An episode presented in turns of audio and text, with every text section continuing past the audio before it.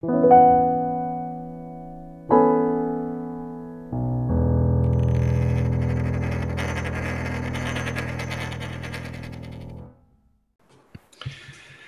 und herzlich willkommen zur 31. Folge vom DeFi jetzt monatlichen Krypto-Rückblick. Mit mir von der Partie sind eure üblichen Kandidaten Mario, Thor und Ralf. Hallo ihr drei. Hey, geil gemacht, Alex. Danke. Hallo, Ralf. Und auch willkommen, Alex. Hallo, Alex. Genau, ich, ich bin ja eigentlich hier der Gast und jetzt mache ich schon die Anmoderation. Alles outgesourced heute hier. Auch die Gäste dürfen bei uns arbeiten. Wir haben, machen hier keine Gastdiskriminierung. Also, äh, du kennst doch das Tom Sawyer-Prinzip, oder? Kennst du es nicht? Tom Sawyer. Nee, erklär's mir mal kurz. Ja, Tom Sawyer hat Scheiße gebaut, musste zur Strafe bei Tante Polly für 30 äh, im 30 äh, Grad im Schatten Zaun streichen, hat seine Freunde äh, die, äh, das so verkauft, ihr dürft mir nur helfen, wenn er mir euer Lieblingsspielzeug äh, schenkt. Und was haben die gemacht? Die haben ihm das geschenkt, ne? also Geld geschenkt, damit sie für ihn arbeiten durften. Das ist das Tom Sawyer-Prinzip. Hast du das noch nicht umgesetzt? Äh, umgesetzt jetzt selber noch nicht, aber hört sich interessant an. Ja, siehst du, äh, der Tor zum Beispiel, ne, der lässt arbeiten. Der ist in Costa Rica, ne, lacht sich eins und äh, bezahlen ihn, dass er dort ist. Ne? Lässt sich die Sonne auf den Pelz scheinen, genau. Ja. Apropos bezahlen, wo ist denn mein Salär von den letzten Monaten, Ralf? Ja, hier fließt kein Geld. Nur mal für alle Zuhörer, das ist nur Spinnerei. Wir machen das hier, hier alles nur aus Freizeit und aus Spaß, damit ihr was lernt. Das hier fließt kein Geld. Also, hier ist nee, kostenlose nee, Zeit. Außer äh, die Monero, die ihr mir versprochen habt. Äh, der, ja, stimmt, der, Tor, der, Tor, ihr kennt das alles. Der Tor kriegt äh, äh, Kacken für Krypto, da kriegt er was, wenn er seine Exkremente abliefert. Ne? Ich meine, das haben wir ja alles präsentiert, das gibt's ja. Genau. Naja, zumindest tun wir schon Trennung machen. Ich tue halt diese körperlichen Exkremente von diesen zellulosen Exkremente, die, die man halt dann zur Reinigung nutzt, trennen. Das ist aber so üblich in solchen Ländern. Okay. Aber kommen wir mal was zu den erfreulichen Themen. Gespräche im September. Mario, was hat man denn da alles Schönes? Ja, genau. Nachdem wir jetzt genug über, über komische Sachen geredet haben, jetzt mal über normale und ordentliche. Wir hatten im September vier Gespräche und vier Episoden vom Podcast euch veröffentlicht. Und zwar waren das zum einen das Blockchain Café Nummer zwei, deins sozusagen. Da ging es um die dezentralen Versicherungen. Wir hatten auch eine Folge mit dem Jochen Kasperger, da ging es um Krypto in Stuttgart. Dann folgte direkt auch schon das Blockchain Café 3. Da ging es um das digitale Zentralbankgeld für jedermann. Und die letzte Folge, äh, diese Woche, glaube ich, schon noch äh, veröffentlicht, das Decus Network mit dem Simon Peters. Eine, finde ich, auch sehr, sehr gelungene Episode. Und jetzt machen wir den Monatsabschluss. Und mit den Neuigkeiten aus der Kryptowelt, der Tor, der fängt jetzt mal an. Ja, genau. Ich fange mal an, bevor ich dann das zeitlose Thema zum Besten geben darf. Und zwar, was mir ins Auge gestochen ist, da haben die doch in, in Ungarn eine Statue, also zumindest eine Büste, Oberkörper mit einem Bitcoin-Symbol, ein, ein Goldkopf mit Hals und eine Kapuze drüber von Satoshi Nakamoto veröffentlicht. Allerdings finde ich das Gesicht ein bisschen jung weil meine Meinung ist ja, dass das äh, Nick Sabo ist und der, der Jüngling, der da abgebildet ist, sieht doch eher aus so wie einer in den 20er Jahren. Ja, aber du siehst, also wir haben ja das Bild jetzt hier veröffentlicht, also auf der Folie drauf und wir machen auch einen Link dazu in die Show Notes bei äh, Spotify. Wenn du da reinguckst, sieht er auch ein bisschen älter aus, Thor. Denn das Bild, das, das Gesicht, das spiegelt sich ja. Also, denn jeder von uns ist ja Satoshi. Also wer ein Tor anguckt, da sieht jeder alt aus Gegentor. Ne? Also, Mensch, Ralf. Ja, aber ihr erinnert euch, wir hatten also auch schon mal in einem Monatsrückblick darüber gesprochen und jetzt ist es eben soweit. Die, genau. die Ungarn haben es veröffentlicht. Na, dann würde ich vorschlagen, Ralf, wenn du dich wieder, wenn du dich gerade so zu Wort gemeldet hast, dann darfst du gleich mal mit der ersten Kryptonachricht anfangen. Ja, äh, China, eines meiner Lieblingsthemen, äh, Krypto in China. Äh, die chinesische Zentralbank hat jetzt, wie vielleicht ein oder andere schon mitbekommen hat, jegliche äh, Bitcoin-Transaktionen beziehungsweise noch weitergehend äh, Kryptotransaktionen äh, innerhalb des Landes, äh, wo man dann Geld damit überweist, verboten. Äh, was das für Auswirkungen haben wird äh, auf den, äh, generell auf den Kryptomarkt beziehungsweise auf den Inlandsmarkt und die Durchdringung von Krypto in China, äh, Bitcoin und Co., Mining und Co. Mining ist ja auch schon verboten. Es werden alle Mining-Farmen Stück für Stück äh, immer weiter runtergefahren und äh, aus China verbannt. Also ich bin mal gespannt, was China damit bezweckt. Im Hintergrund, manche unken ja, dass da im, über, über die G20 jetzt langsam von allen Seiten, allen großen Wirtschaftsmächten Krypto eingedämmt werden soll, Bitcoin der Hahn abgedreht werden soll, äh, die ganze Regulierungsmaschinerie äh, fängt an, sei es die SEC, äh, sei es Binance in Japan. Und also vielleicht ist das doch eine langsam konzertierte Aktion. Bin mal gespannt, wie das weitergeht. Also beobachtet das und interessant, interessant. Da fällt mir immer nur ein, stell dir vor, es ist Krieg und keiner geht hin. Tja, äh, der Gary Gensler hat ja nächste News auch angekündigt, er hat DeFi dem Kampf angesagt. Meine Firma, wo ich gerade arbeite, wir haben, äh, sind ja in den USA Blockchains mit dem Namen. Wir wollten ja auch ein Stablecoin und andere Dinge rausbringen und äh, jetzt sind wir da äh, mit der SEC im Krieg was heißt im Krieg? Wir kriegen keine Termine. Ähnlich geht es Coinbase. Coinbase will seit zwei Monaten äh, einen Termin äh, bekommen äh, bei der SEC, also der Security Exchange Commission und, äh, in den USA und äh, geht nicht. Jetzt kriegen sich schon der SEC-Chef und der Coinbase-Chef über Twitter miteinander.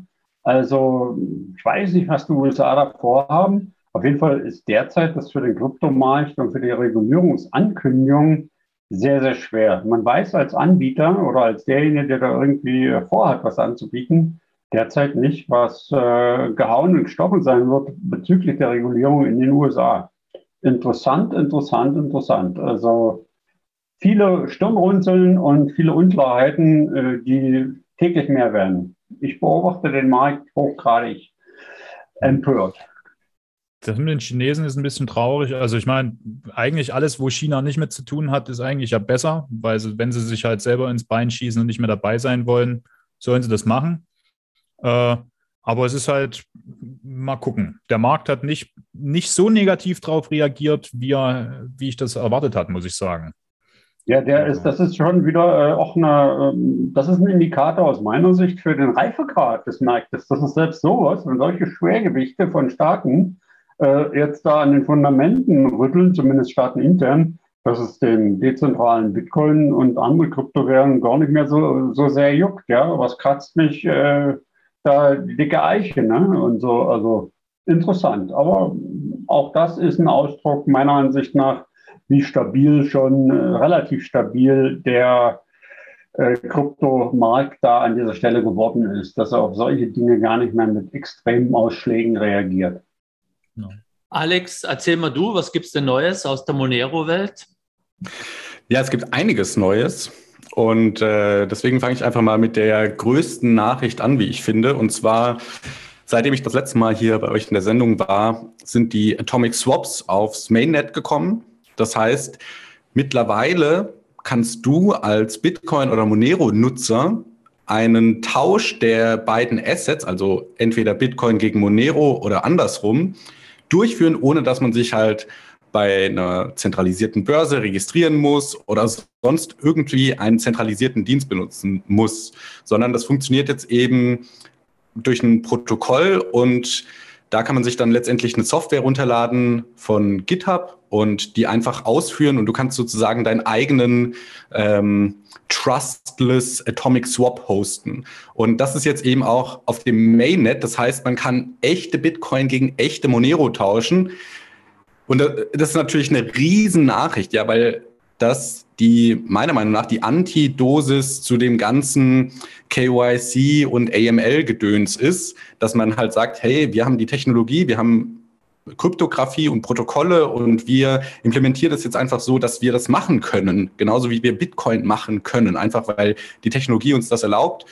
Und das ist natürlich schön, finde ich, weil es einen Weg praktisch um so das Tor äh, bahnt, was der, der Staat schließen will. Ja, kennt man vielleicht dieses eine Bild von so einem Zaun, der den Weg versperrt, aber links und rechts geht der Zaun halt nicht weiter und dann ist halt da der Weg plattgetrampelt. Und ähnlich, denke ich, ist die Implikation von Atomic Swaps für die Regulierung zumindest langfristig gesehen.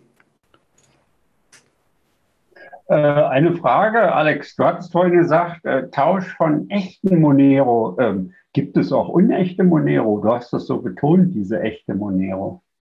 Ja, also ich meine, dass es gibt ja die Testnets und die Stage-Nets, also praktisch identische ähm, Netzwerke zu dem zu dem XMR-Netzwerk, aber es ist halt ein eine Testumgebung. Ja, wenn man dann zum Beispiel einen neuen Konsensalgorithmus oder was weiß ich, Proof of Work oder so weiter entwickelt, dann möchte man den ja auch irgendwo testen. Und meistens ist es so, beim Testen geht was schief. Und wenn man das dann halt auf dem echten äh, Netzwerk macht, verliert man Geld. Ja, und das ist natürlich sehr schlecht. Deswegen gibt es halt diese Testnets und Stage-Nets und ich, ich habe das so betont, weil die Atomic Swaps eigentlich schon relativ lange, seit mehreren Monaten eben auf den Stage-Nets verfügbar sind, aber nicht auf dem Main-Net. Ja, und das heißt, ja, ihr könnt euch alle jetzt hier, ähm, das wäre vielleicht sogar meine nächste Nachricht, ihr könnt euch alle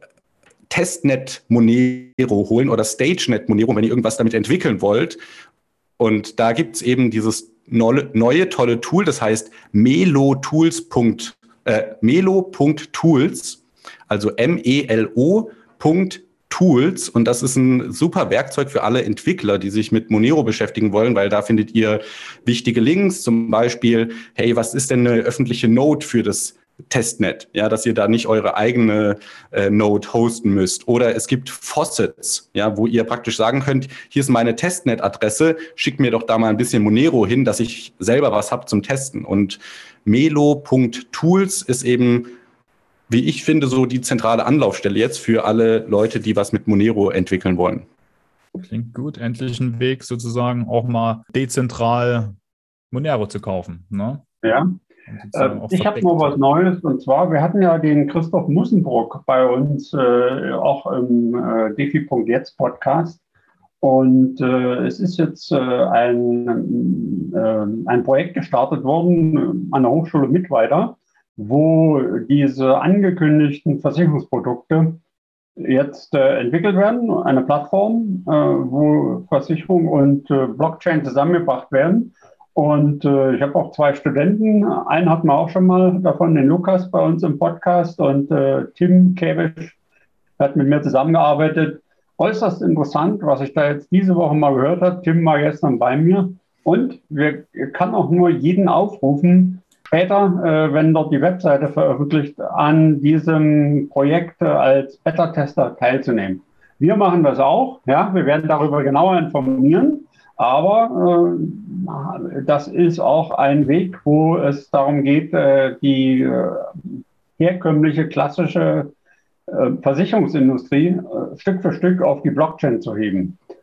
Er beginnt das ja in Afrika und äh, der Christoph Musburg, also die Firma Acer Risk, weil dort einfach der Markt noch äh, nicht so saturiert ist wie bei uns und reguliert und weil es sich dort äh, lohnt, äh, hat er viel Zuspruch äh, in einer Af äh, afrikanischen Land mit einer ersten Versicherung und das geht dort weiter. Er wird das auf andere Länder ausdehnen. Seid gespannt, wir berichten darüber und halten euch auf dem Laufenden.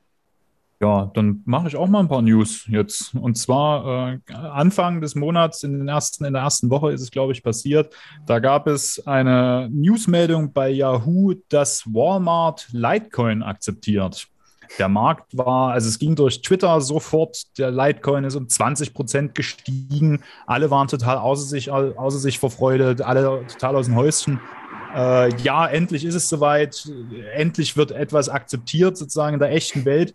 Und eine halbe Stunde hat es, glaube ich, gedauert, dass rausgekommen ist, dass es Fake News waren.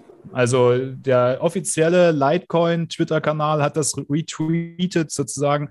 Äh, Yahoo hat es ja auch rausgegeben, bis dann rauskam, hey, ist gar nicht so. Da hat irgendein Hacker, also glaube ich, eine, eine Subdomain von, von Walmart, bin mir bin mir nicht mehr ganz, bin mir jetzt nicht ganz sicher. Es war 20 Minuten hat es gedauert und der Kurs von Litecoin ging wieder zurück.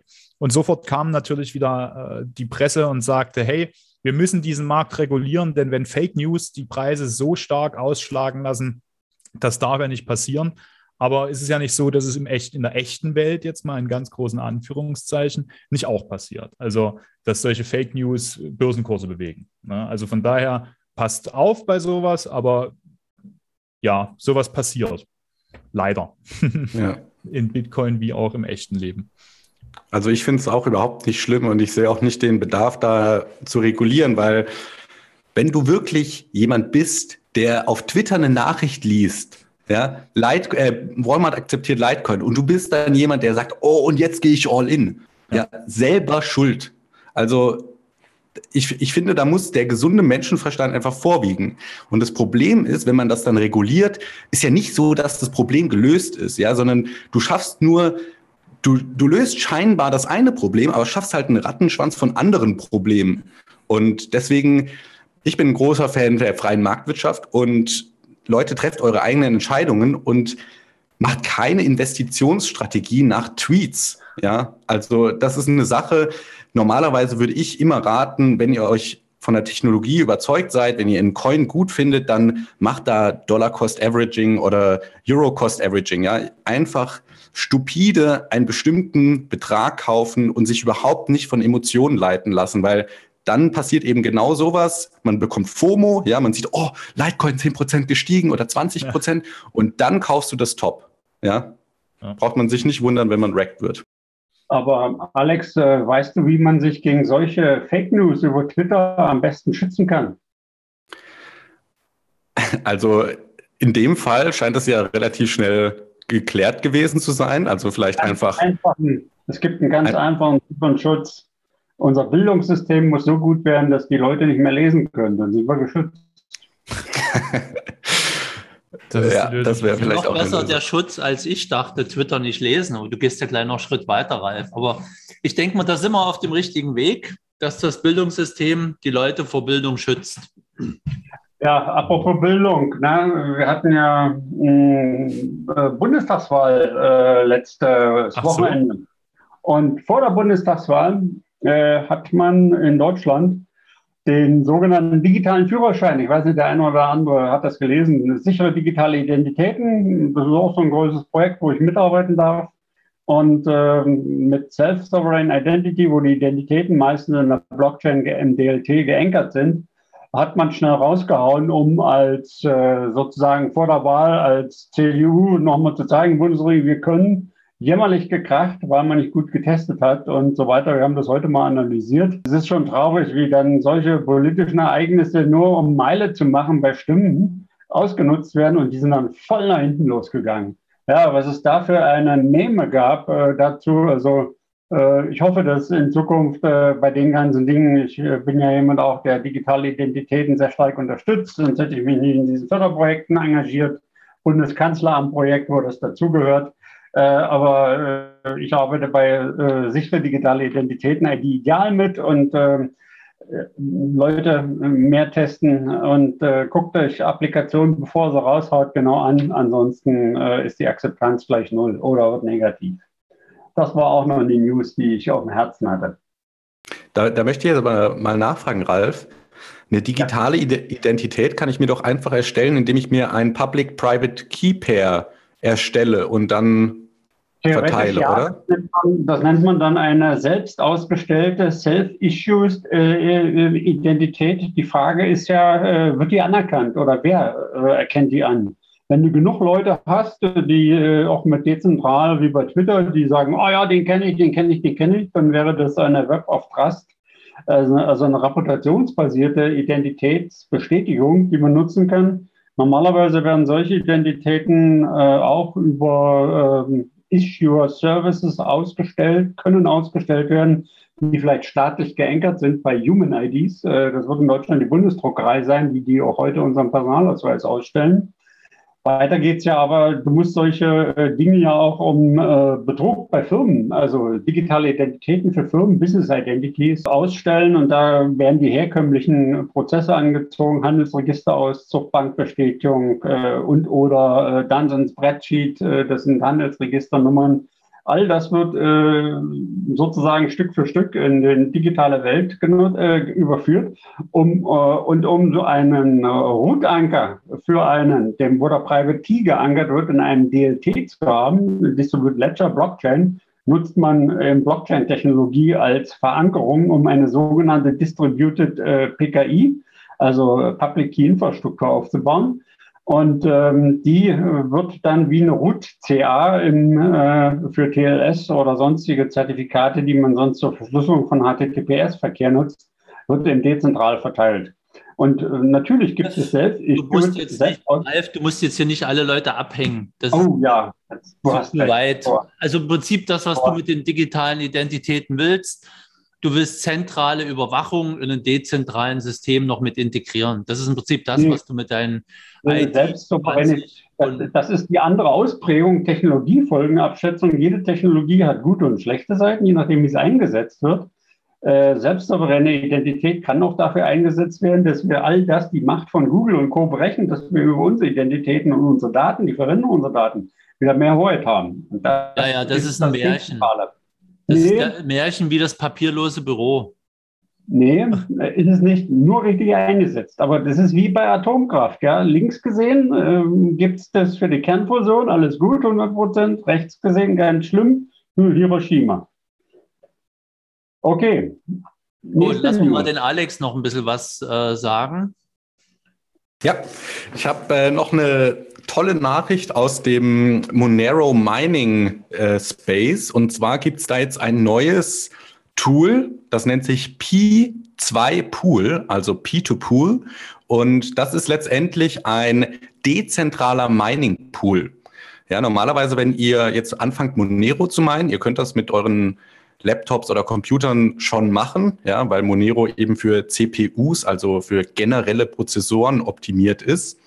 Aber dann ist es halt so, ja, wenn ich jetzt hier mit meinem Intel i7 anfange, solo Monero zu meinen, dann finde ich vielleicht alle 30 Jahre mal einen Block. Ja, und so lange habe ich meinen Rechner nicht an.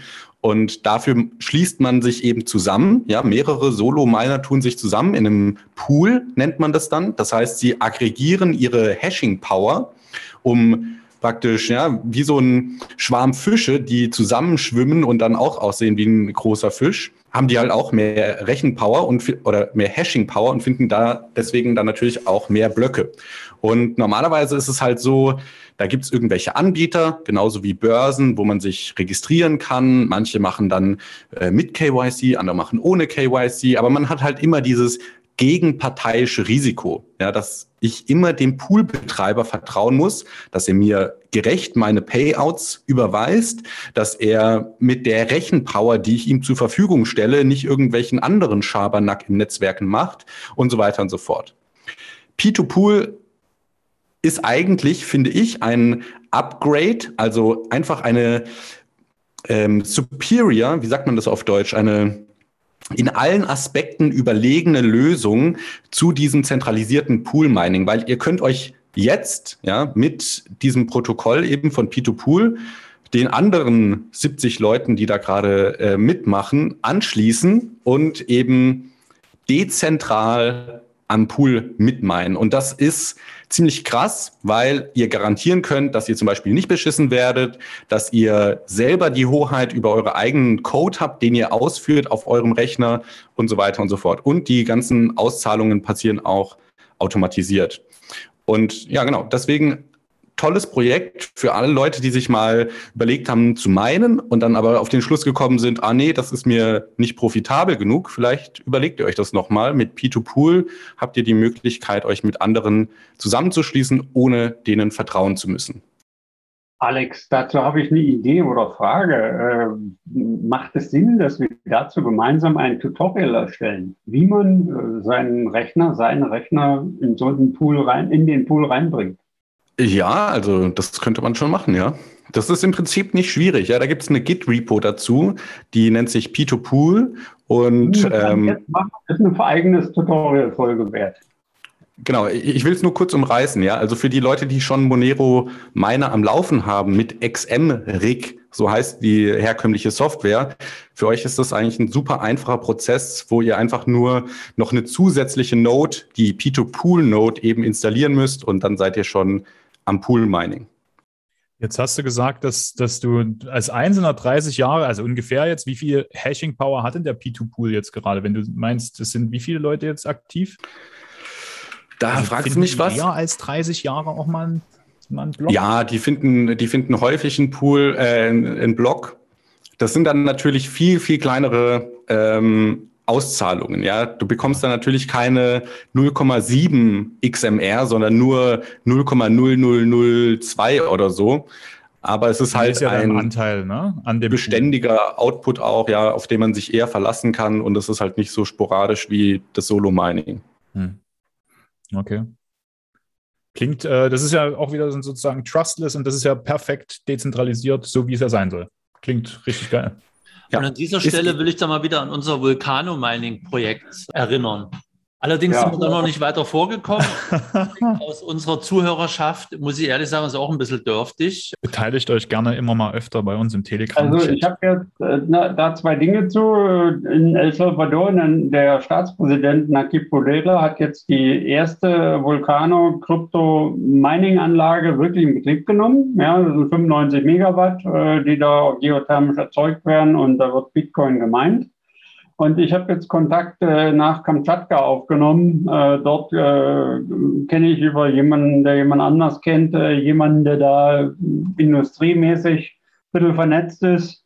Äh, Rückantwort ist, äh, die Gelände dort, wo die 40 bis 50 aktiven Vulkane auf Kamtschatka sind, ist eine Halbinsel, sind ganz schlecht erschlossen. Also muss man mal schauen, aber ich bleibe dran. nichtsdestotrotz, also der Tor hat es ja schon angekündigt, wir wollen Geld einsammeln und äh, da muss man jetzt überlegen, wie wir das machen. Ne?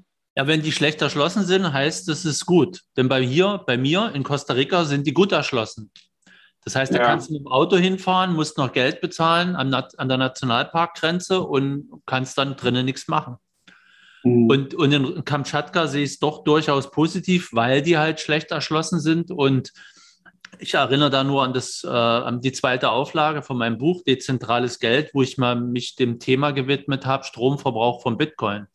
Und ein Großteil der Energie, äh, die irgendwo so vagabundierend an, an solchen Orten äh, stattfindet, die man nicht ableiten kann ins Netz, kann man sehr gut für Kryptomining, egal ob Monero oder, oder Bitcoin nutzen. Ja, gute Idee. Äh, ich habe auch noch was Neues. Und zwar äh, die BaFin in Deutschland, äh, unsere Regierungsbehörde, hat die zweite Krypto-Verwahrungslizenz vergeben. Diesmal, die erste wurde ja an Coinbase vergeben, amerikanische Unternehmen, diesmal Capilendo, ein kleiner Dienstleister, die Capilendo Custodian AG.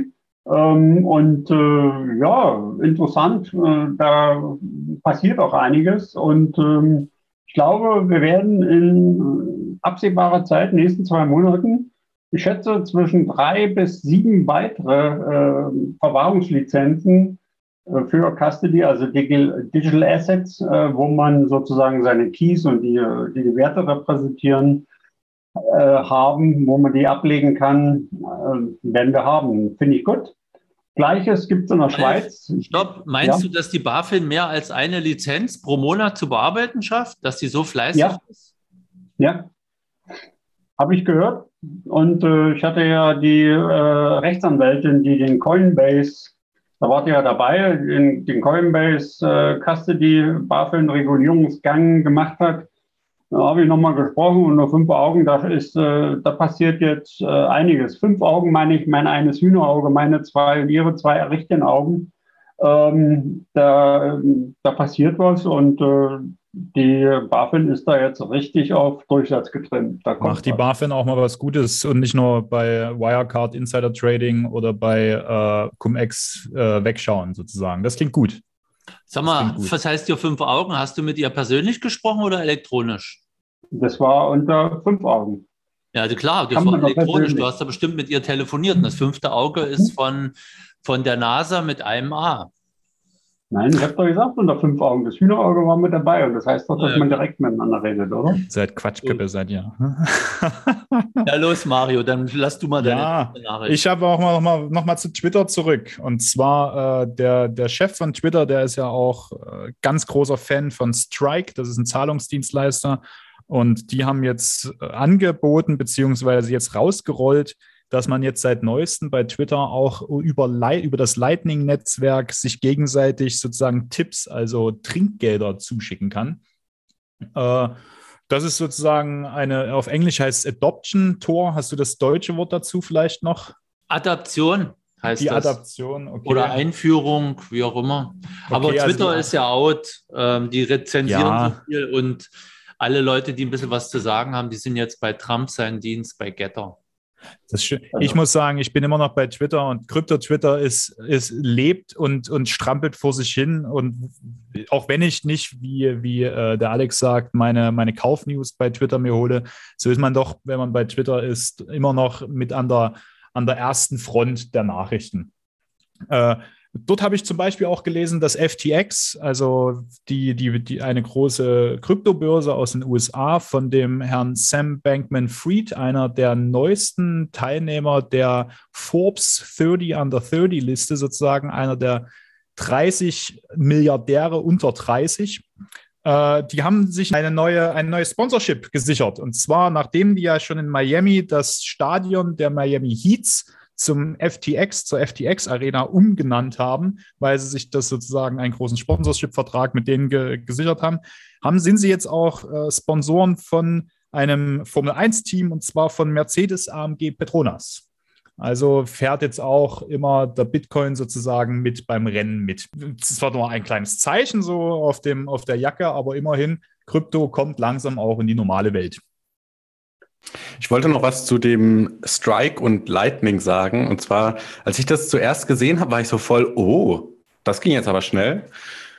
Und dann wurde ich so ein bisschen ernüchtert, als ich da mal ein bisschen genauer drauf geschaut habe, weil das ist halt aktuell nur für US-Kunden möglich, das zu nutzen. Und Strike erfordert auch einen vollständigen KYC-Prozess, um das zu benutzen. Ja, und ihr müsst ein Strike-Konto haben, um dein, dieses Feature zu benutzen. Und dann habe ich mir da so Gedanken drüber gemacht und letztendlich bin ich zu dem Schluss gekommen, dass für mich persönlich ist das keine gute Nachricht. Das ist nämlich eine Nachricht, wie Bitcoin immer weiter co-optet wird, ja, unterwandert wird und diese KYC-Strömung wird immer stärker. Und natürlich, ich bin da wahrscheinlich jetzt der Erste, der hier laut aufschreit, weil für mich ist das das, was Bitcoin so attraktiv macht. Ja, dass du nicht um Erlaubnis fragen musst, um dir den Wallet zu erstellen, sondern dass du es halt einfach machen kannst und dass du nicht fragen musst, wen du Geld schicken darfst, sondern dass du es einfach machen kannst. Und ich habe so ein bisschen das Bedenken, dass wir dieses schöne ursprüngliche Bitcoin, was die Vision der Cypherpunks nach vorne getragen hat, dass das halt immer weiter abstirbt eigentlich, erdrosselt von der Regulierung und letztendlich, wo wir landen werden, ist halt ein vollständig KYC, vollständig transparentes Bitcoin, wo überhaupt nichts mehr von den ursprünglichen Werten wie Zensurresistenz, äh, Erlaubnislosigkeit und Dezentralität hochgehalten werden, sondern das ist dann alles oh, du bist, du hast einen Custodian, das heißt ein Verwahrer deiner Vermögenswerte, der hat eine Lizenz, die von der Finanzaufsicht kommt und da, ja, da kann ich auch das herkömmliche Bankensystem nutzen. Deswegen, ich finde es zwar nice, dass der Jack Dorsey, also der äh, Gründer von Twitter oder Mitgründer von Twitter, da so äh, am Zahn der Zeit ist mit Bitcoin und so weiter, aber ich erwarte von denen eigentlich nicht viel, weil die ein amerikanisches Unternehmen sind und natürlich auch der SEC, also Security and Exchange Commission, unterliegen und da im Zweifelsfall halt dann den, am kürzeren Hebel sind. Und dann sagt die US-Regierung, ihr dürft es nicht. Und dann sagen die, na gut, dann machen wir es halt nicht. Genauso wie das bei Libra, also dem Facebook-Coin, ja auch war. Ja, die sind da vorgeprescht mit ihrem ambitionierten Proposal. Die SEC hat gesagt, ne, in zehn kalten Winter nicht. Und Facebook hat gesagt, ja gut, dann machen wir es so, wie ihr wollt. Ja, und das ist halt, das, da bin ich nicht mehr inspiriert. Das ist nicht das Krypto, was mich am Anfang begeistert hat. ja, äh, apropos Facebook, ne, ähm, da heißt ja jetzt äh, Deem oder so ähnlich. Ähm, ja. Und das Wallet heißt auch irgendwie, aber die sind ja immer noch nicht, nicht absehbar, wann das kommt und ob es überhaupt noch kommt. Hm, mal schauen. Die SEC hat ja auch schon damals bei dem äh, Telegram Messenger den Ton-Token sterben lassen. Ne? Ja. auch gesagt, ist nicht drin. Ja. Und deswegen, die, die einzige Lösung, die ich sehe, ist, dass man es technisch unmöglich macht zu regulieren. Das ist, hm. weil es wird sonst immer, ja, wenn wir uns mal anschauen, wie, wie mächtig das US-Imperium ist mit ihrem Militärarm, da, da kommt niemand dagegen an. Ja, und deswegen die einzige Möglichkeit ist halt zu sagen, so, ja, sorry, aber wir können es jetzt auch nicht mehr stoppen. Ja, so genauso wie Satoshi Nakamoto, er startet die Bitcoin-Blockchain und dann ist es halt so, ja, ist jetzt nicht mehr meins. Das gehört jetzt der, der Community, der offenen Welt. Und das ist ja, äh, das ist ja auch, da gibt es ja auch einige Umrufe, die sagen, naja, eigentlich weiß ja jetzt äh, der Rothschild-Arm gar nicht mehr verlängert durch die äh, US-Armee, wogegen soll er den Krieg führen, ne? Ralf, ab nächstes Jahr, dem fällt immer wieder was Neues an. Ab nächstes Jahr gibt es dann Cyberattacken. Wart's ab. Ja, ja. Ich habe aber auch noch was Eigenartiges äh, zu berichten. Was heißt eigenartig? Also erstaunlich aus meiner Sicht. Solana kennt ihr alle, der Shootingstar unter die Top 10 gegangen, hatte im September einen Ausfall, mehrere Stunden. Komplette Chain weg. Ähm, hm, Stunden waren das? Ab, das? Ja, aber das hat dem Kurs nicht so sehr viel gemacht. Wir konnten es restarten. Und man konnte es ja nicht verkaufen. Restarten und den ganzen Geschichten hat man gesehen, dass wir eigentlich nur 100 Validatoren, die da im Hintergrund arbeiten, ja, also wo der Konsensus hergestellt wird, interessant. Ähm, aber äh, es zeigt eben auch, offensichtlich geht das. Äh, wenn man sich vorstellt, eine zentrale Zahlungsinfrastruktur, SWIFT oder so, würde mal da niederlegen. Also ich glaube, das wäre schon ein bisschen schlimmer, oder? Ich hatte mich auch gewundert, warum der Solana-Kurs auf diese 19 Stunden Downtime überhaupt nicht reagiert hat. Äh, habe da auch mal ein bisschen in meinen Kanälen nachgefragt und das Ergebnis war eigentlich, dass die meisten, also die meisten Börsen sind ja eigentlich dezentral, auf denen Solana gehandelt wird. Äh, aber die meisten hatten anscheinend ihr Solana alles in ihrer eigenen Wallet und konnten einfach nicht darauf zugreifen. Und deswegen gab es nicht genug Solana verfügbar auf den Börsen, um, um den Kurs wirklich zu bewegen. Äh, witzigerweise ist aber Solana ausgefallen, weil sie äh, es gab, glaube ich, eine Attacke, beziehungsweise gab es einen, einen, einen malicious Actor, der ungefähr 400.000 Transaktionen pro Sekunde durchführen wollte. Mhm. Und da ist die Chain in die Knie gegangen. Also so, so, so krass das ist, dass die 19 Stunden ausgefallen sind, so krass sind dann doch die Zahlen, die Solana zu stemmen versucht. Mhm. Auch ja, übrigens. Solana schafft schon bis zu 50.000 Transaktionen pro Sekunde. Also das ist schon cool. Ja. Da ist übrigens auch der Herr Sam Bankman-Fried mit, mit seiner FTX-Börse mit drin bei diesen Solana. Mhm. Allerdings muss ich sagen, ich habe es jetzt auch mal genutzt. Die, die Wallet-Anwendung für Solana ist ganz cool, aber der, ähm, der Block Explorer ist ein absoluter Kraus. Also das, was ich da gewohnt bin von, von Ethereum und diesen ganzen Sidechains von Ethereum, wie man so schön sieht, wer, was wohin überwiesen wird. Wenn man sich den Solana Block Explorer anschaut, da ich, ich wäre daraus nicht schlau. Also ja, und vor allen Dingen, der ist ja, äh, der ist ja mal hinterher, weil Solana so schnell ist. Ja, das, das außerdem, ja. Na, Millisekunden, ja. ne? 20 oder 200 mhm. Millisekunden Blockzeiten hat Solana. Mhm. Ja. Ähm, okay, äh, im September, auch noch Rückblick. Äh, in der Kryptomarkt in Afrika ist um 1200 Prozent gewachsen in einem Jahr. Das zeigt, welches äh, Potenzial im afrikanischen Markt zu liegen scheint. Und äh, auch dort etabliert sich ja, äh, wir hatten das ja auch in dem ähm, einen ähm, vom Blockchain Lab Stuttgart in dem einen Meetup gehört, äh, wo der afrikanische Kollege dort äh, da berichtet hat, äh, in Nigeria zum Beispiel scheint es ja Usus zu sein, da Bitcoin an jeder Ecke tauschen zu können und damit akzeptiert oder zu bezahlen zu können die scheinen an einigen Stellen, Ländern mm, oder Großstädten wesentlich weiter zu sein als bei uns. Ja.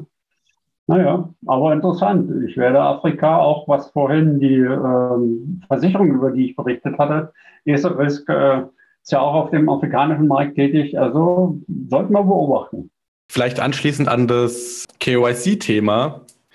Äh, Mastercard ja, also der Konkurrent von Visa hat CipherTrace aufgekauft. Ja. CipherTrace war das Unternehmen, die im August 2020 bekannt gegeben haben, dass sie wohl angeblich ein Tool haben, das Monero-Transaktionen nachverfolgen kann. Und für mich ist diese Nachricht, dass Mastercard Cyphertrace kauft, auf der einen Seite ein Ritterschlag, ja, dass eben der größte oder einer der größten Zahlungsanbieter der Welt da jetzt hier in äh, Krypto einsteigt. Auf der anderen Seite äh, blicke ich mit bangendem Auge in die Zukunft, weil das natürlich auch wieder genau dieses Narrativ bestärkt. Ja, wir wollen alle compliant sein und alle Transaktionen müssen, was weiß ich, komplett KYC und ähm, ja, Geldwäsche geprüft sein, dass da bloß nichts Schlimmes passiert.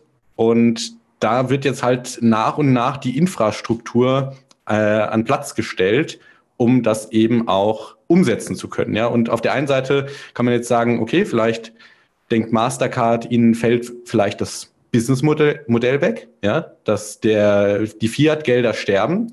Auf der anderen Seite ist es halt so, ja, dann beschäftigen sie sich halt auch oder ähm, internalisieren auch diese Tools und APIs, um eben das Risikoprofil bestimmter Outputs äh, zu bestimmen. Das ist eine schlechte Nachricht, finde ich, im Großen und Ganzen.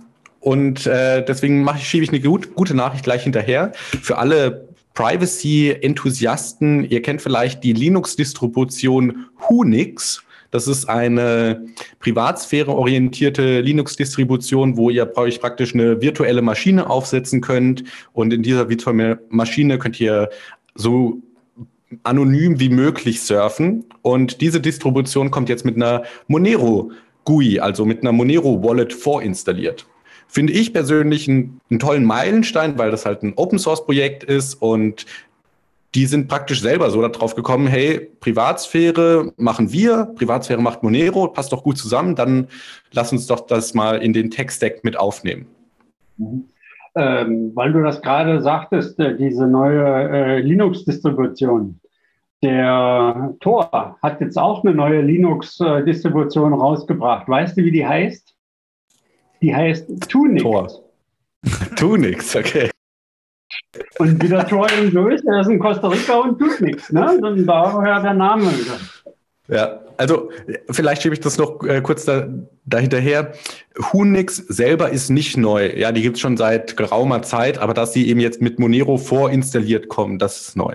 Vielleicht auch noch aus meiner Sicht eine positive Nachricht, die ja auch im September rumkam. Äh, die EU hat ja so eine Art äh, Corona-Fonds da aufgelegt, 750 äh, Milliarden Euro und äh, so weiter. Und ähm, man geht davon aus, jetzt, äh, in, dass äh, von den 750 Millionen mindestens 100 äh, Milliarden äh, Euro, mindestens 150 Milliarden in neue Technologien, digitale Technologien investiert werden, um sozusagen ein Corona Paket äh, zu starten. In den USA nennt man das ja ein Infrastrukturpaket, eine Billion groß. Äh, Europa 500 Millionen Einwohner äh, tut sich 750 Milliarden äh, leisten.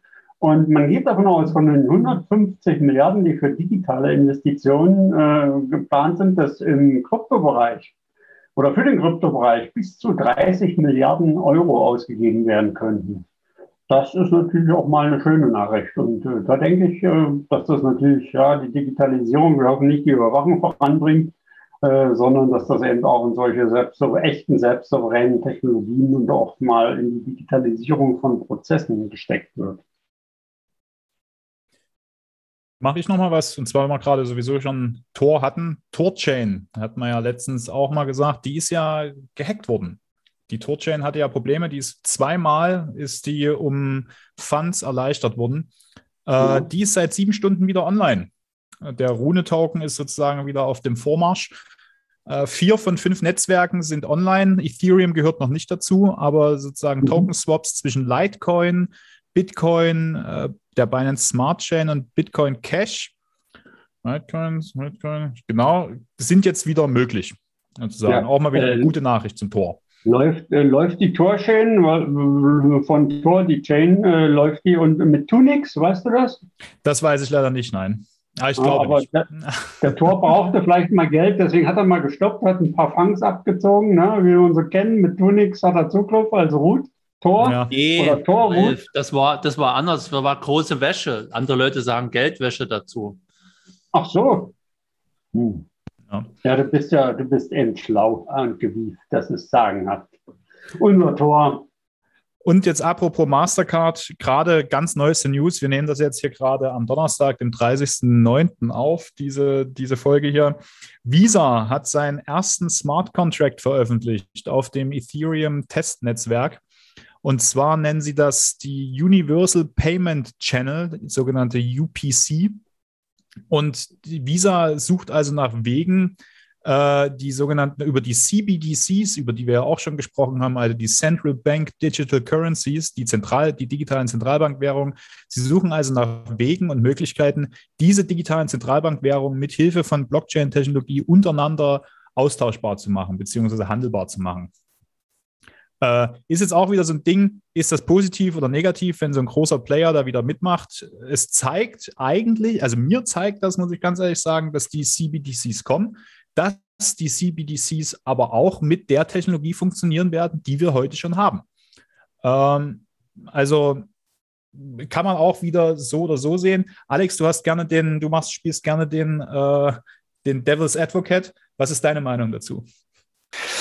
Also ich glaube, die CBDCs sind ähm, das Ende der Fahnenstange. Wenn die wirklich etabliert eingeführt werden, ist der Staatsapparat unangefochten die stärkste Institution der Welt. Ich muss da immer wieder an den Film Staatsfeind Nummer 1 von äh, 1998 denken mit Will Smith. Kurz umschrieben, Will Smith spielt einen ähm, Geheimagenten, der abtrünnig wird vom CIA oder was auch immer und dann halt Staatsfeind Nummer eins wird. Ja, und da gibt's eine ikonische Szene in dem Film, wo der CIA-Direktor sich so zu seinem Assistenten dreht und sagt so, ich will alles über ihn wissen und ich will alle Bankaccounts gesperrt haben und so weiter und so fort. Und dann in der nächsten Szene ist praktisch Will Smith, ähm, geht in ein Hotel rein oder irgendwie so und will sein, mit seiner Kreditkarte bezahlen und die ist halt gesperrt. Dieses Szenario ist nicht unwahrscheinlich. Ja, und wir müssen uns klar machen, worauf wir hinsteuern, weil wir steuern auf eine digitale Identität zu. Ja, das, was der Ralf vorhin erklärt hat. Und ich sehe das hochgradig problematisch, vor allem wenn diese Identität eben von einem, von einer Regierung administriert wird, die dann, ja, weil was wäre denn, wenn jetzt der nächste Josef Stalin hier an die Regierung kommt? Ja, wirklich ein skrupelloser Mensch, die ganze Infrastruktur ist schon da. Der muss nur, wie Edward Snowden so schön gesagt hat, den Schlüssel umdrehen und die Diktatur ist in Platz. Ja, da muss nichts anderes mehr passieren. Wir haben alle die Mikrofone in der Tasche, wir haben alle die Tracker in der Tasche, wir haben unsere Bankkonten digital, ja, und wenn wir dann eben noch diese Central Bank Digital Currencies haben, dann wird es ein leichtes sein, Dissidenten einfach so auszuschalten und auch ja, dann schaltet man 100 Dissidenten aus, die können dann nicht mehr bezahlen, die können nicht mehr mit ihrem Auto fahren und so weiter und so fort, können nicht mehr zum Arzt gehen. Und dann hat man natürlich auch schon so einen Abschreckungsmechanismus geschaffen. Ja, dass man, dass die anderen Leute sich denken, oh, ja, ich äh, erlaube mir lieber nichts Dummes und ich bleibe hier in meiner, äh, in meiner Linie, halt die Augen auf dem Boden und fall nicht auf. Und das ist für mich die, die Dystopie schlechthin. Ja, das ist noch schlimmer als 1984 von George Orwell, finde ich. Also ganz so schlimm äh, würde ich es nicht malen. Klar, äh, die Diktatur des digitalen Bits, wie immer sie auch äh, genannt wird.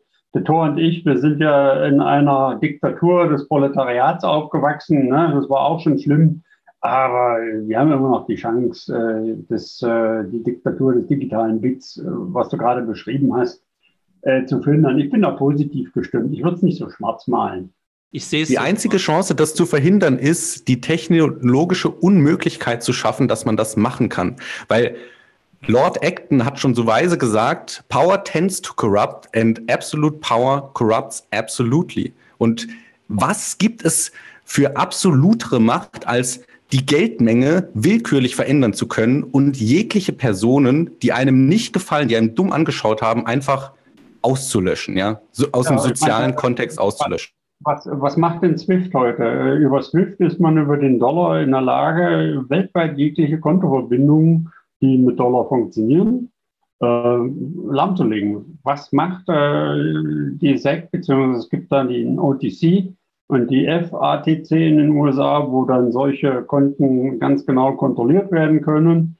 Ähm, das ist im herkömmlichen Geldmarkt so. Äh, wir müssen daran arbeiten. Deshalb gibt es auch Decentralized Finance und unseren Podcast, äh, wo wir sagen, naja, äh, wir müssen diese technische Unmöglichkeit herstellen, wie du das bezeichnest. So, lass uns doch daran wirken, damit die Freiheit wirklich abgesichert werden kann, auch für den Einzelnen. Ja. Aber nicht nur Schwarzmalen, es gibt auch äh, gute Nachrichten. Wer hat denn jetzt noch von euch eine gute Nachricht? Meinst ich habe noch eine gute Nachricht. Und zwar Fluffy Pony wurde aus dem Gefängnis entlassen. Das war, äh, der wurde am 20. Juni oder Juli, glaube ich, inhaftiert wegen Betrug, Betrugsvorwürfen vom Jahr 2009, also noch bevor er seine Rolle in der Monero-Community angenommen hat. Hat auch nichts mit Monero zu tun, aber der saß da eben für mehrere Wochen, einige Monate in einem US-Gefängnis und ähm, der Auslieferungsprozess nach Südafrika wurde praktisch angestoßen. Just ähm, Anfang September wurde die südafrikanische Regierung, gerade das Department of Justice, leider von einer Ransomware-Attacke heimgesucht. Und dann haben sie es wohl nicht hinbekommen, die nötigen Papiere anzufertigen für die Auslieferung. Und genau deswegen, weil die Frist verstrichen ist, wurde er freigelassen und er verhandelt jetzt mit Südafrika, um da eben freiwillig äh, zurückzukommen und diese diese Betrugsvorwürfe ähm, zu klären und hinter sich zu lassen. Phänomenal, was es für Zufälle gibt. Also wirklich krass. Und die besten Geschichten schreibt immer noch das Leben. Ne? Mario, in der Politik gibt es nichts, was von selbst passiert. Das hat mal ein, ein Chef, glaube eines Drei-Buchstaben-Dienstes äh, gesagt. Aber Ralf, du wolltest noch was? So viele. Ja, ich wollte eigentlich äh, euch fragen, habt ihr denn noch News? Ansonsten würde ich äh, in die Ankündigungssektion wechseln wollen. Ich nee, Ralf, Ankündigungssektion kommt jetzt noch nicht. Du bist irgendwie wieder mal nicht up to date. Oh, es kommt als nächstes erstmal das zeitlose Thema. Dann darfst du was oh, ankündigen. Ich vergaß, das ist ja deine, dein Metier. Also als zeitloses Thema habe ich mir was eigentlich scheinbar langweiliges ausgesucht. Und zwar, was ist eine Blockchain? Und möglichst versucht äh, aus verschiedenen Perspektiven und möglichst auch mit ein oder zwei, drei Sätzen zu erklären. Quasi aus Sicht eines Programmierers. Ein Programmierer könnte sagen, eine Blockchain, das ist eine langsame verteilte Datenbank mit kryptografisch verknüpften Datenblöcken, die nur angehängt, aber nicht verändert werden können. Stimmst du dem zu, Ralf? Ja, ich habe noch. fertig. Ähm, ach so. Du, du, kommst noch mit deiner Ankündigung, aber es gibt jetzt noch ein paar Folien. So, und aus Sicht eines Buchhalters, Mario, freu dich nicht zu früh, es kostet du um deine Meinung gebeten. Äh, aus Sicht eines Buchhalters ist die Blockchain ein globales Hauptbuch mit zahllosen Kopien, in das jeder reinschreiben kann. Mario? Da stimme ich zu. Gut. Aus Sicht eines Bankers haben wir jetzt heute hier keinen hier. Äh, hier. Entweder Blockchain ist Betrug, weil die meinen ja, das wäre Geld, oder Blockchain ist, äh, ist eine neue Vermögensklasse ohne zentrale Steuerung und ohne Ansprechpartner, gehört unbedingt reguliert, weil wir es auch sind. Oder aus Sicht eines Wissenschaftlers, äh, der braucht jetzt natürlich logischerweise ein paar mehr Sätze. Eine Blockchain ist eine tabellarische Sammlung in Klammern Datenbasis von in Blöcken gruppierten Transaktionen, die nur erweitert werden kann. Sie wird blockweise unter Gleichgesinnten verteilt, sodass jeder Teilnehmer alles prüfen kann. Die blockweise Erweiterung der Datenbasis erfordert in der Regel die Lösung byzantinischer Vereinbarungen und äh, sie wird wissenschaftlich motiviert und durch Kryptographie abgesichert. Alex, kannst du dem so zustimmen? Ja, ich stimme dem weitestgehend zu, nur bei dem ersten Punkt. Also man kann ja rein theoretisch auch nicht anhängen, wenn ich eine 51%-Attack mache. Äh, doch, du hängst ja an die alte Historie was an. Ja, aber ich schmeiß auch einen Teil weg, wo ich nee, nicht anhänge. Du hast einen Parallelzweig und, und das ist ob du jetzt eine 51%-Attacke äh, machst oder nicht, das ist ganz normales Blockchain-Technik. Blockchain, äh, okay, alles klar, Punkt für dich. Also ich würde, würde das da nicht als Widerspruch sehen. Ja. Aber gut, danke für deinen Einwand. So aus Dezentralitätssicht, äh, die Blockchain löst das Kernproblem dezentraler Systeme, weil sie da natürlich äh, dezentralen Konsens äh, herstellt. Und da gibt es eine Firma Blockruption, ich glaube, die sitzt in Berlin oder saß in Berlin. Und die hat mal von sich gegeben, die Blockchain-Technologie sorgt für Integrität in einem dezentralen Netzwerk mit einer unbekannten Anzahl von Teilnehmern, die sich nicht kennen und sich daher nicht vertrauen. Ich würde da noch anhängen müssen. Die müssen sich nicht mal vertrauen. Ja, gut, aber das ist dann nicht mehr das Zitat, aber, hm. aber die vertrauen sich ja auch nicht. Deswegen machen mhm. sie es ja. Hm? Aber last but not least von der Rachel Bootsman, äh, die hat mal die Blockchain aus Vertrauenssicht äh, be betrachtet und die meinte, die Blockchain löst das Vertrauensproblem. Und konkret hat sie gesagt, wie kann man Werte in nicht vertrauensvollen Situationen zwischen Partnern transportieren, die sich nicht vertrauen? Und das wäre halt dann die Blockchain. Also wenn diese Rachel eine Blockchain repräsentiert, der würde ich immer vertrauen. Ralf, ich stimme, ich stimme dir zu, aber das geht halt nur für unsere Nicht-Zuhörer, sondern auch die, die zuschauen. Die anderen, die jetzt den Podcast anhören, die können leider nur von unseren Lobeshymnen träumen und sich äh, vorstellen. Übrigens, die Rachel ist eine Brünette, nur so kurz als Info. Aha. Hm. Äh, so. bevor, äh, bevor du vielleicht weitergehst, können wir noch mal ein paar Folien zurückgehen, wo du das Thema oder den Begriff Blockchain das erste Mal äh, da auf und noch weiter, noch weiter. Das war die Ja, erste. genau hier. Was ist eine Blockchain? Es gibt ja äh, eine Besonderheit einer Blockchain oder die heißt Torchain. Was ist eine Torchain? Versuche einer Definition. Ein langsamer Mensch genannt Tor, der einzelne Kettenglieder miteinander verschweißt, die dann nicht mehr, äh, die dann angehangen sind und dann nicht mehr verändert werden können. Würdet ihr dem so zustimmen, Mario und äh, Alex? Das ist so, ja. Und die Kettenglieder, okay. die Kettenglieder heißen Ralf, Mario und Alex. Okay. Oh. Muss ich hinzufügen. Teil der Crew, Teil des Schiffs, Teil der Crew, Teil des Schiffs. Meinst du so unveränderlich? Ja, das ist gut.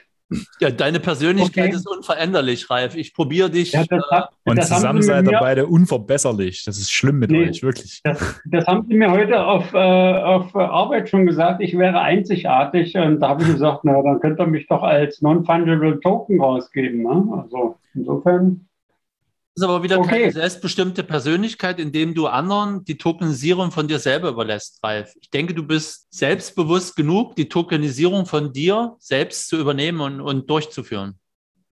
Ja, dann trenne ich mich von mir selber, dann habe ich mich tokenisiert. Da kann ich mich tokenisieren, das ist gut.